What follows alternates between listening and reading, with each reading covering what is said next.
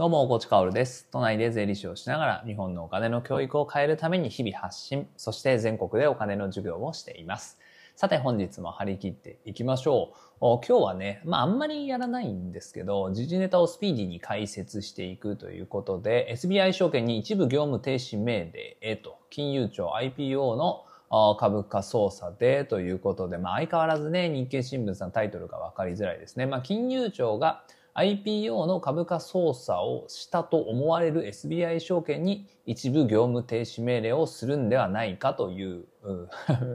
いや、これ自分で今言ってても、やっぱり変だよね、タイトルね。今説明したもののタイトルがなぜか SBI 証券に一部業務停止命令へ金融庁 IPO の株価操作で。金融庁が IPO の株価操作したみたいな記事になってますが、まあこれね、事実日経の記事なんですよね。まあめちゃくちゃ脱線するけど、やっぱりメディアっていうのはタイトル変ですよね。まあ業務停止命令っていうのがこれね、頭に出ていると読まれやすくなるんですかね。いやもうそういう時代じゃないんですけどね。サムネで煽る、タイトルで釣る、そういう時代じゃないんですが、まあこういうのを見るとね、あ前時代のメディアだなということは非常に伝わってきます。めちゃくちゃ脱線したし悪態をついて、えー、恐縮ですが、行きましょう。SBI 証券に一部業務停止命令が、まあ、金融庁から出そうであるという話なんです。で、まあ、なんでこれ解説するに至ったかというと、僕きっかけでね、大河内きっかけで新 nisa を始めてくれた人っていうのが、多分たくさんいるんですよね。えー、なので、まあ、新 NISA 私 SBI 証券で始めちゃったんですけど大丈夫ですかっていう質問多く来そうですし、まあ、実際にね、不安の声っていうのはたくさん見ましたから、あ確認をしていきたいというところです。まあ、結論から申し上げますと、新 NISA は大丈夫という感じですね。えー、金融庁は、まあ、これね、一部業務停止命令 A なので、日経のスクープなんですよ。で、まあ、確実にね、まあ、この収録時点では業務停止命令が出るかどうかは知りませんが、まあ、出たとしても日経の報道によればね、え、個人向けの株式投資、え、個人向けの投資信託投資、ネット取引は停止命令の対象外になるというところです。え、つまり、まあ、今回ね、IPO の株さ株価操作、まあ、だからね、まあ、端的に言うと SBI 証券が上場株式を買えるようになりますよと。まあ、新規上場株があるので買えるようになりますよって募集した時の株価を操作してたんじゃないかということで、まあその IPO 関連ですよね。そこに一部業務停止命令が出るんじゃないかという記事なんですね。なので、まあ個人向けの投資信託ネット取引、これまさに新 NISA のことなので、まあそこはね、停止の対象にはなりませんよということです。まあでも、これはね、なんか、何らかの力は働いてるかもしれないですね。まあ本来なら一つのね、えー、分野、分野というか、会社の中の一事業部ですよね。IPO の事業部みたいなのがきっとあるわけで、そこが粗相を働いたら会社全体業務停止命令とか、あ、あり得る話じゃないですか。しかもこれ、ね、免許業務なので、証券会社みたいなものはね。金融庁が怒って、とりあえずちょっと一部停止だ、じゃなくて全部停止だ、みたいなことはね、言いかねないかもしれないんですが、まあこれだけ新ニーサーで個人の投資をね、推進してて、まあそこの一億を担うというかね、まあ楽天と SBI でツートップですから、SBI がそこで停止になっちゃうと大変なことになりますからね。えー、なので、えー、まあ個人のネット取引っていうのは、まあそう簡単にはまあ、これネット取引というか個人向けの投資信託投資ですね。まあ、新ニーサの部分に関しては、まあ、そう簡単には停止にはならんでしょうと。いうところです。まあ、日経新聞の速報以外からもね、まあそういう推測はできるかなという感じですね。まあせっかくなので、じゃあ SBI 証券、まあ一部停止命令、あ、じゃあ一部業務停止命令で、まあ、審査が大丈夫だったらいいんですけど、まあ、そこからね、まあ、いろいろなものが出てきて、万万万万万が一 SBI 証券が倒産したとしましょう。いい機会なので復習ですね。えー、証券会社が倒産した場合、僕たちは、まあ、そこで買っている株式っていうのはどうなるかという話。まあ、これもね、基本的には問題ないという感じですね。まあ、証券会社っていうのは顧客資産の分別管理っていうのが義務付けられているんです。それを違反していない限りは、顧客の資産と会社の資産っていうのは分別で管理されてるんですよね。で、会社の資産が立ち行かなくなって、利益が上がらなくなって、大赤字で倒産ですってなっても、顧客の資産はあるはずなんです。えなので、え基本的には戻ってくると。ただね、まあここちょっと踏み込んでお話をすると、まあ、そういう事態っていうのはさ、まあ過去歴史上は多分あったと思うんですよね。で、僕は経験したことないんですよ。自分が預けている証券会社が倒産みたいなものはね。で、その時に本当に株式で戻ってくるかっていうのはわからないと思いますね。え場合によっては商品そのものではなく、まあ、つまり株式とか投資信託ではなく、換金されて返金される、返還される場合っていうのもおそらくあると思うので、その時はね、含み損を抱えてたものが勝手に換金されて戻ってきましたって言って減る可能性は、まあ、なきにしもあらずかなと。まあ、ただそういう一部例外を除いては、その証券会社がその分別管理を違反していない限りはね、倒産をしても大丈夫である。だからまあ SBI 証券が、まあまあまあまあ、万が一ね、えー、倒産したとしても、まあ、使っている人は大丈夫かなというところです。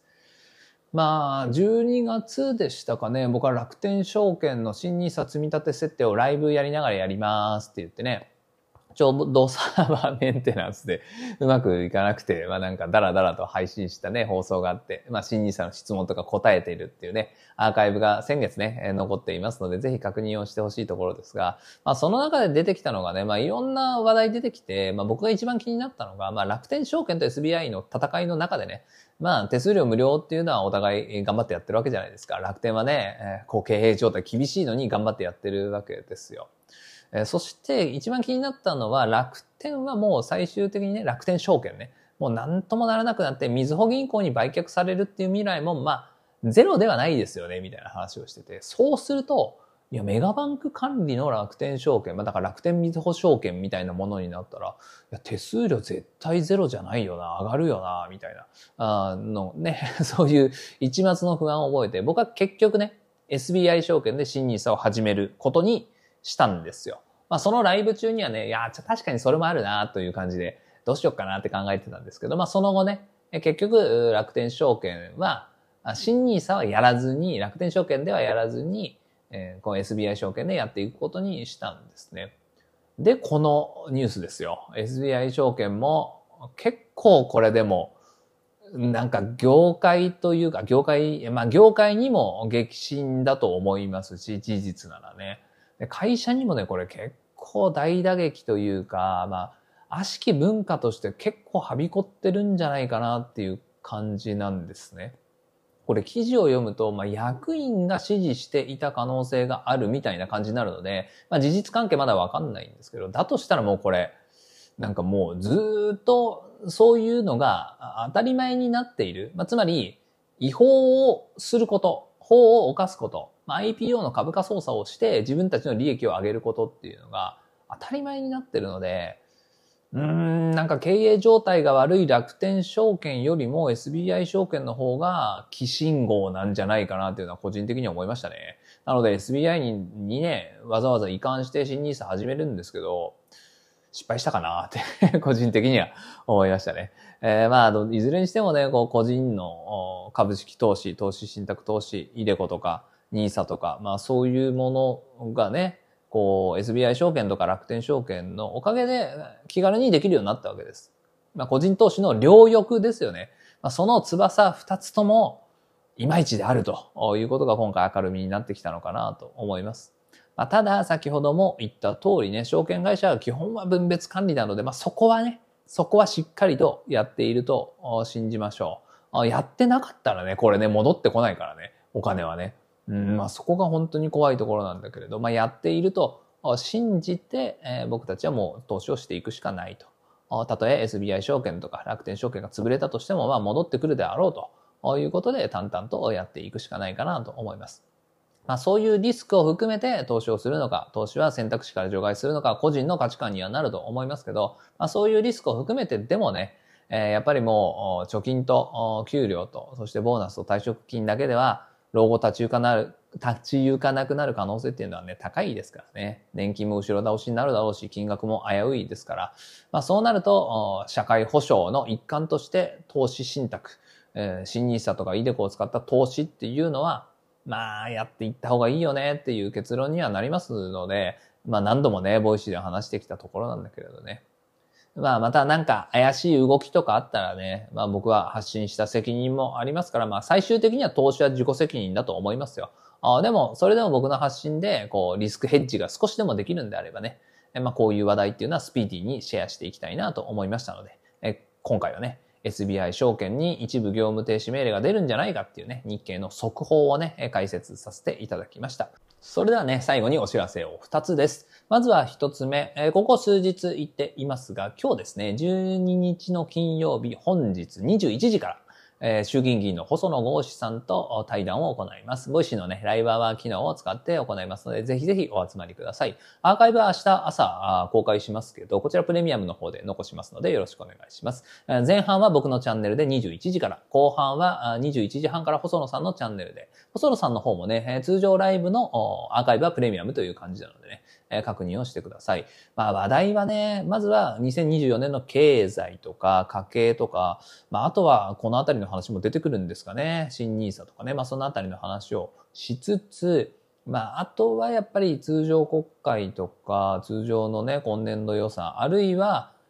興に向けたね、えー、能登半島地震の復興に向けた補正予算案組まれるんじゃないかみたいな話もあったりするので、まあそのあたりの話とかね、えー、ちょっと突っ込んでできたらいいかなと思います。まあ、復興増税みたいな声あんまり聞こえてこないですけど、復興増税絶対やらなくて、なんと、なんとでもなるので、まあ、そのあたりの話とかもしたいかなと思っています。まあ、せっかくね、えー、お金の専門家である僕と、そして、えー、衆議院議員、まあ、国政の議員さんとのお話ですからね、え、なんとかこう突っ込みつつもわかりやすく、かつ、まあ政治とかね、中枢とかと、こう日常をつなげるような形でね、いや、難易度は高いけどね、自分で話していて難易度高いなと思うけど、まあそういうような話題をなんとかみんなでね、え、シェアをして、そして僕たちは何をすべきかみたいなところまで、え、いけたらなと思っています。まあ細野さんとの対談はね、今後も連載形式で続いていくと思いますが、まあ毎回毎回ね、しっかりと皆さんのためになる、まあ聞いててよかったなと思えるね、配信にしたいと思ってますので、ぜひぜひ毎回こう時間を空けて聞きに来てくれたら嬉しいです。そしてもう一つですね。こちらはね、僕の登壇ではないんですが、マネリテ DAO のメンバーが親子向けのお金の授業をするというお話です。こちらもね、本日なんですよ。12日金曜日19時からですね、場所はメタバース。僕もね、以前クラスターというね、メタバースプラットフォームで、まあ、忍者寺子屋さんというところの授業に出たことがあるんですが、まあ、この忍者寺子屋さんのね、説明をちょっとしておくと、池早さん率いる忍者ダオから発生、発生したっておかしいな。忍者ダオから出てきたコミュニティですね。まあ、忍者寺子屋っていうぐらいなので、まあ、学校の授業というかね、子供向けの授業、まあ、生きる力を発信する授業みたいなものをメタバース空間でやっていると。まあいろいろな諸事情によりね、教育が受けられない方もそうだし、まあ学校に行きつつも、このクラスターでね、忍者寺子屋で学んでいるという方も多いと思います。で、これ事前活動でね、やっていらっしゃるんですよ。基本無料でやっていて、まあ非常にね、マネリテダオとか僕の理念と通ずる部分があるので、僕もね、